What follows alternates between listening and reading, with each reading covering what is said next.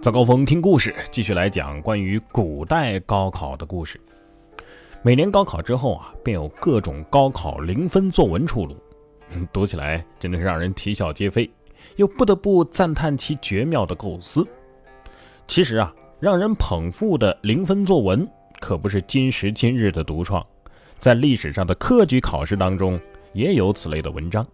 那么今天我们就来讲讲这古代高考的零分作文。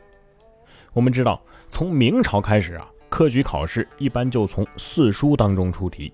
比如《论语》，孔子说自己三十而立，有一次考试呢，就以三十而立为题。有个考生啊是这么写的：“圣人两个十五之年，虽有椅子板凳而不敢坐焉。”什么意思呢？有板凳有椅子不敢坐，得立着，这就是三十而立。这不得零分都怪了啊！这可不是我在这瞎杜撰啊，这可是有据可查。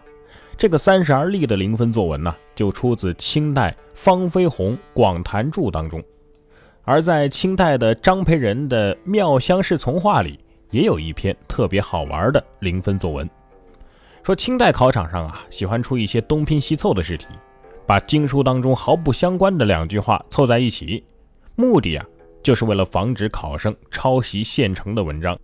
比如说有一次的题目啊，就是王如好色，有托其妻子于其友这么一段儿这个题目啊，其实是出自《孟子梁惠王》当中两段意思压根儿就不相干的话。前一段的意思大概就是说，王如好色什么意思呢？就是大王啊，如果喜欢美貌的女子，那么呢，就应该把这种喜爱之心推广到百姓身上，使天下的适龄男女都能够及时的婚嫁。而下面这一段。有托其妻子于其友，说的是什么呢？说如果大王的臣子当中啊，有一个人自己要到楚国去游玩，然后把自己的妻子孩子托付给朋友照管，回来的时候妻子孩子都在挨冻受饿，那么这样的朋友就不该再信任了。这两段话的意思啊，压根儿就不相干。可是呢，有这么一个人在做这个题目的时候啊，是脑洞大开。他说什么呢？大王喜爱美貌的女子，不和群臣一同享用。却和老百姓一同享用，呃，这是因为啊，群臣各自都有自己的妻子了。然后又承接上文写道，大王的一个臣子要到楚国游玩，哎，他不把妻子儿女托付给国王，而是呢，把他们托付给朋友。这是因为啊，他知道国王好色呀，啊，哪敢托付给国王啊？哈哈，真是不得不感叹这位的奇妙构思。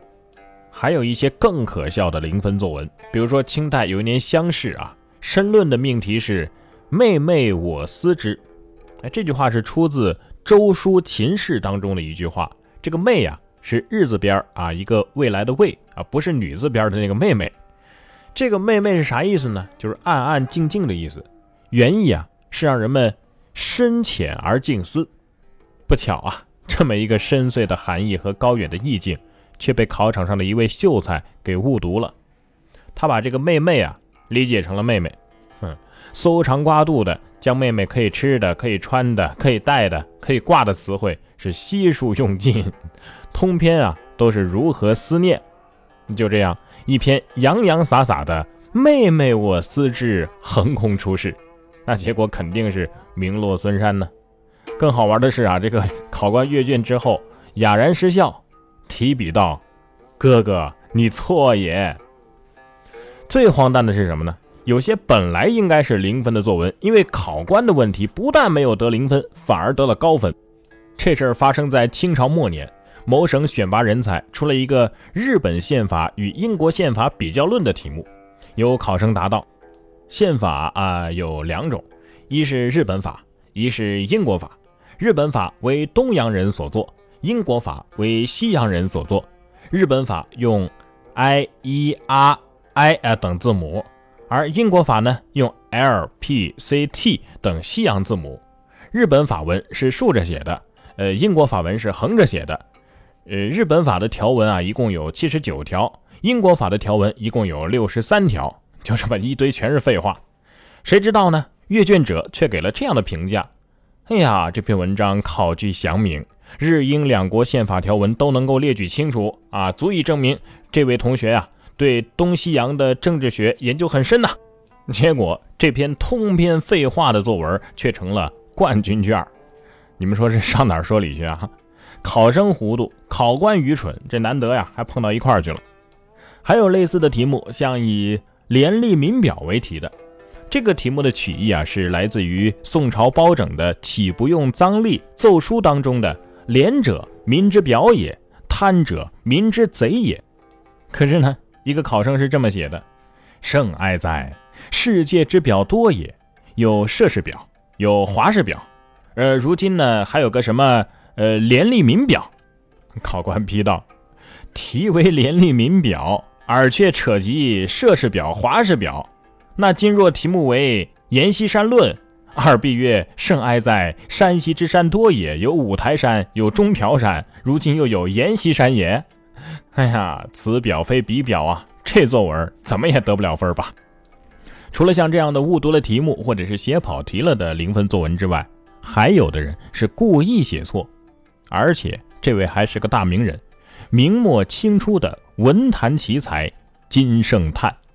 金圣叹啊，为人幽默诙谐，学识渊博，作文呢也是不拘一格。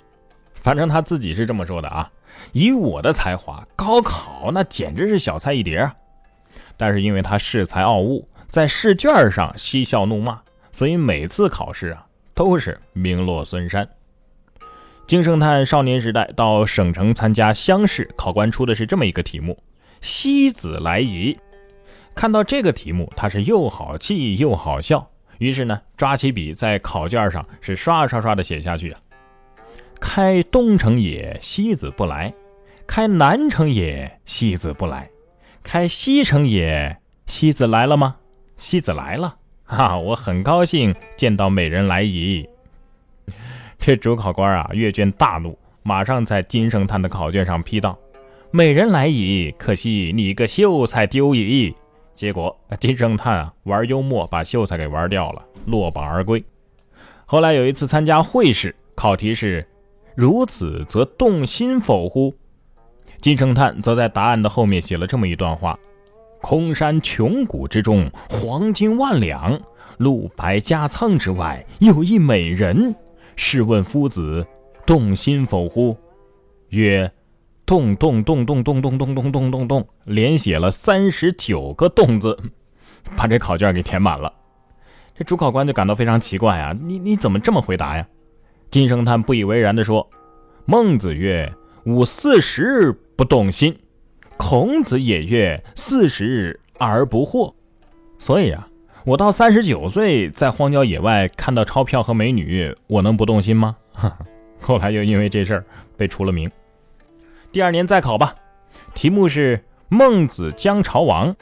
结果呢，这个金圣叹啊，在试卷上不写一字，只在考卷的四角写了四个“玉”字，并且说：“七篇忠言孟子者，蝼纸难数。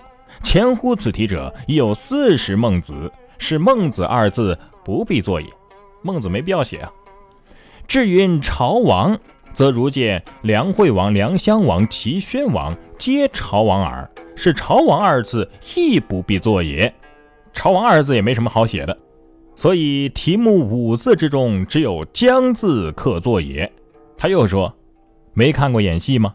啊，王姜视朝，先有四个内侍站在左右发吁声。啊，这实际上就是姜的意思了，不用问，这一次也不可能考得上。后来还有一次参加考试啊，题目是“吾起刨瓜也在，焉能饥而不食？”这个题目翻译成现代化呢，就是说我就像是一个刨瓜一样。什么是刨瓜呀？就是那种比较大的葫芦吧？啊，不是挂在那儿给你们看的，我是要给人吃的。哎，比喻怀才莫展，一如刨瓜，中看不中吃。而金圣叹呢，一个字都没写。就在试卷上啊，画了一个光头和尚，还有一把剃刀。主考官就问了：“你这是什么意思呀？”他回答说：“此意刨瓜之意行也。”于是主考官大怒，其结果呀，可想而知。金圣叹就这样在考试的时候嬉笑怒骂，所以啊，总是名落孙山。啊，估计当时要出一本这个零分作文集，他老先生的文章得收录好几篇。既然咱们这个系列啊是说这个考试。这考完了试，批完了卷子，知道了得分，咱们就得来看看到底谁得了第一，谁又名落孙山了呀？所以明天的节目，我们继续来说一说这古代的一些状元和那些名落孙山的大腕们。